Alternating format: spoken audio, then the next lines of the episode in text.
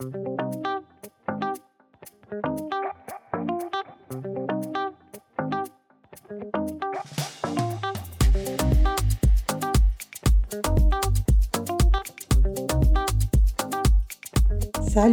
moi c'est Awa, 38 ans, franco-sénégalaise. Je suis née et j'ai grandi en France et je suis une grande...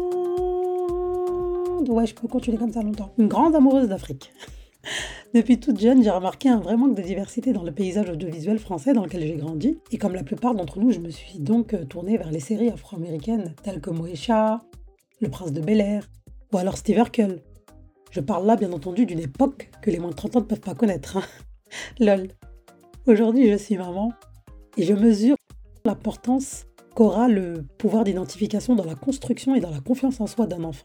Les réseaux sociaux ont certainement des aspects euh, négatifs, mais s'il y a bien quelque chose qu'il faut relever, c'est qu'ils ont permis l'émergence de tous les non représentés entre guillemets.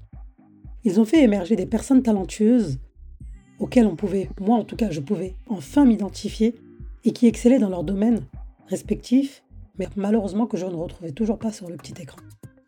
Je suis une consommatrice de podcasts à outrance. Je me définis même comme une podcastovore. Je ne sais pas si ce terme il se dit, s'il existe, mais une chose est sûre, c'est que je vais demander à ce qu'il soit rajouté dans le dictionnaire.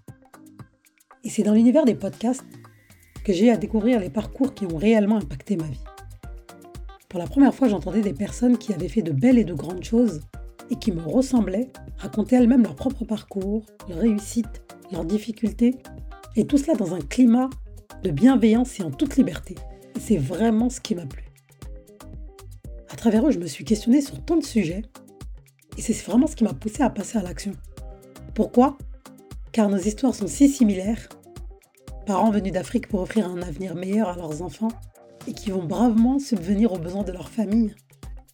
J'ai entendu un jour qu'on se plaignait beaucoup du manque de représentation dans les médias ou autres, mais qu'au final, qu'est-ce qui nous empêchait de créer nos propres médias Ces espaces où l'on traiterait de sujets qui nous tiennent à cœur? Cette phrase a eu une telle résonance chez moi que je me suis dit que c'était évident, que je ne devais pas attendre que le travail se fasse, mais que je me devais d'y prendre part. Donc il y a un an et demi, j'ai décidé de créer une page Instagram intitulée Fashion House, que je t'invite à suivre d'ailleurs si ce n'est pas encore le cas, où je répertorie les designers africains afin de mettre en lumière leur travail, leur savoir-faire qui découle de notre magnifique héritage culturel, ainsi présenter au monde nos tenues majestueuses et empreintes d'histoire. Car oui, l'Afrique a une histoire, surtout par devoir de transmission envers nos jeunes, pour leur montrer que nos vêtements ne sont pas des déguisements, mais que ce sont vraiment des vêtements portés quotidiennement dans une partie du monde nommée l'Afrique. Ensuite, un second temps, j'ai eu l'idée de ce podcast.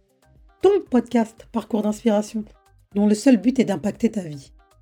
Viens, embarque et savoure avec moi ces récits de personnes ordinaires, jouissant de notoriété ou non, qui ont des parcours divers et variés et qui ont tout entrepris leur vie. Je n'évoque pas la notion de réussite, car elle est subjective selon moi. Je reste intimement convaincu que chacun d'entre nous peut impacter positivement la vie d'autrui et ainsi te faire prendre conscience que dans la vie, tout est possible et qu'il faut rêver grand. Sky is the limit. Osons. Je souhaite que ces récits restent gravés sur la toile pour que nos enfants puissent se les réapproprier et éviter les embûches vécues par leurs aînés et ou mieux y faire face. Bienvenue à toi et bonne écoute.